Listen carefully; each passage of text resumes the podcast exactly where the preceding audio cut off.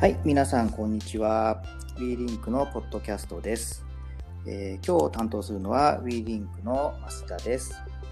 はい。で、えーこの WeLink のポッドキャストですが、えーこの収録は、えリモートで、え行っております。え、アンカーというアプリで、えリモートでゲストの方とつなげて、えお話をお送りしたいと思っております。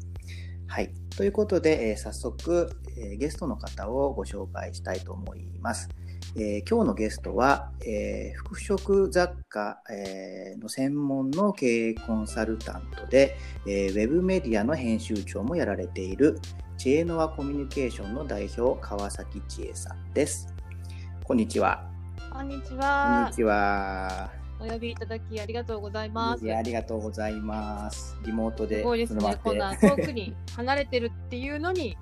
収録できちゃう。そうなんです。こんなに綺麗に撮れてます。本当ですね。びっくりで。はい。ということで、えっと、えーまあ、簡単では、えーはいみんななっちゃうんですけど、えっと、お仕事、どんなお仕事してるかっていうことを、はいちょっと、えっと、ご説明いただければと思います。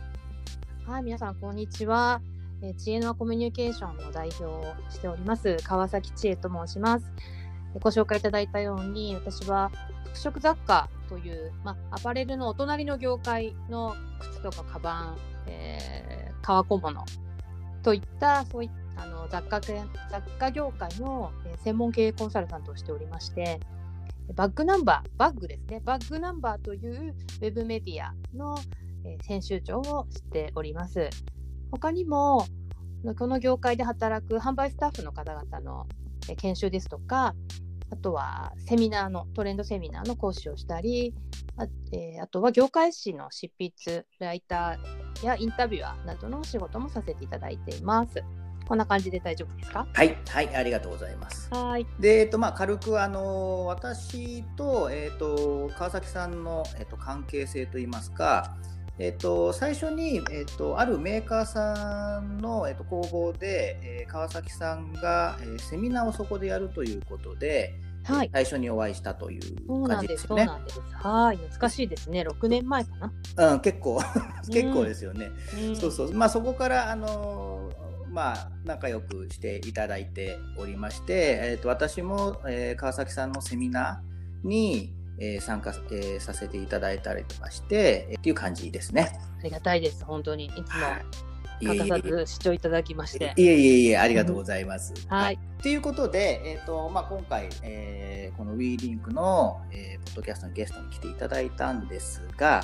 えーまあえー一応僕とお川崎さん同じバック業界はい。ね、バック業界で、えーと働いているうというところもあるんですがこのコロナうん。の、えーまあ、与えているお仕事に与えている影響をまずちょっと聞こうかなと思うんですけれどうんうんうんうんどうですかね、えーそうですどんなね影。響が出てはい。めちゃめちゃ、えーめちゃめちゃあるというか、はい。まあ私自身の方だ私の自身の仕事はやっぱり集合研修とかうん。人が集まってやるようなセミナーなどはやっぱりご法度になってしまったのでその辺はもう軒並み中心になってますし、うん。まあ、あとは、えーの今度は業界誌のそのライティング業務で取材に行けないっていうのはすごい辛いなって感じですね。うんうんそうまあねまもちろんこう行きたいの山々なんですけども今売り場もクローズしてますし、うんあのー店長さんとか、まあ、経営者の方とかになかなかお話が聞きづらいっていうのは、まあ、オンラインなどでつながってる人には聞けますけどもやっぱ現地に足を運べないっていうのはとても辛いところではあります。うんうんうんうん。あ、はい。そうなんですね。うん。リアルでつながれないで、えっと、オンラインでつながれる方以外っていうのはやっぱり全然連絡は取れないというか取りづらい。そうですね。なんか定期的にね、そう Facebook で発信してくださってる人とかはつながりやすいんですけれどもね、そうじゃないような、あのーちょっとこう、今どうしてんだろうなっていうような人たちも少なくないですし、まあ、あとは、まあ、ものづくりの皆さんも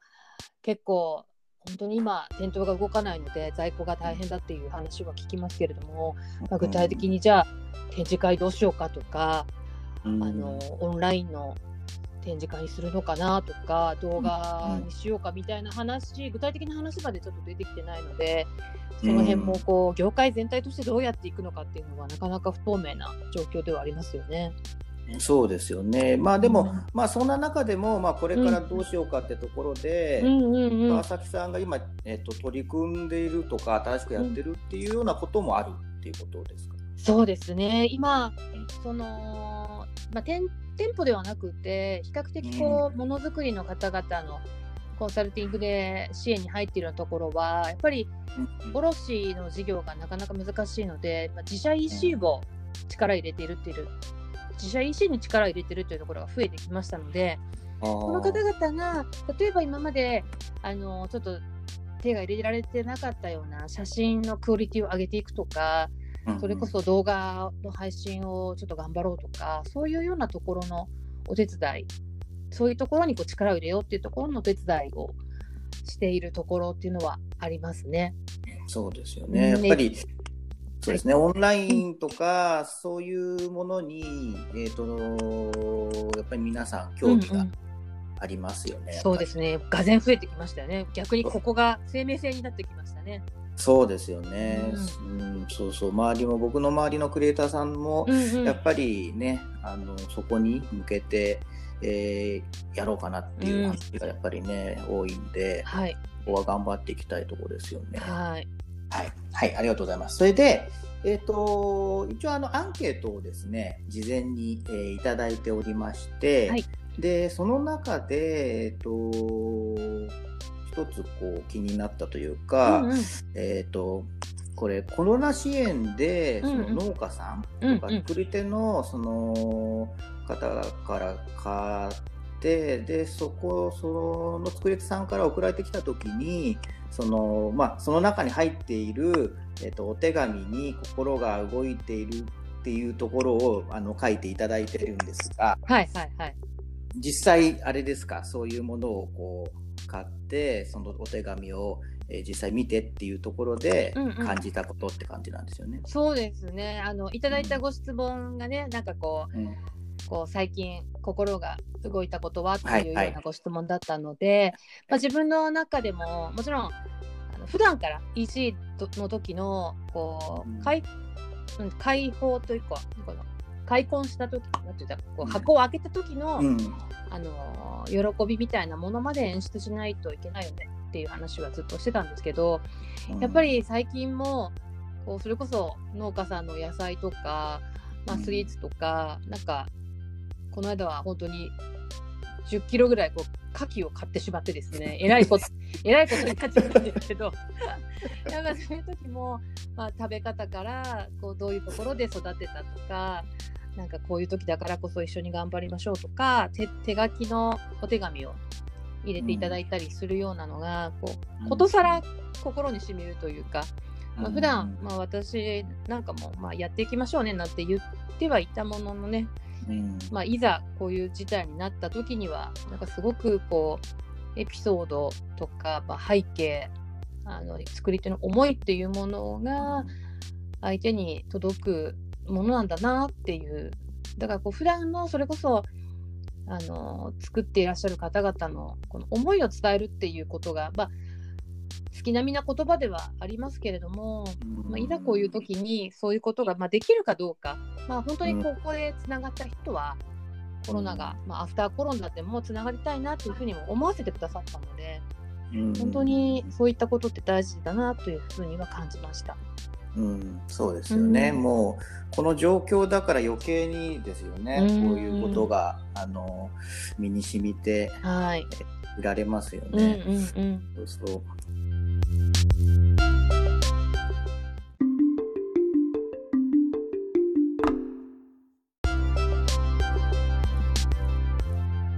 はい。ということで、ここまでを前編として配信いたします。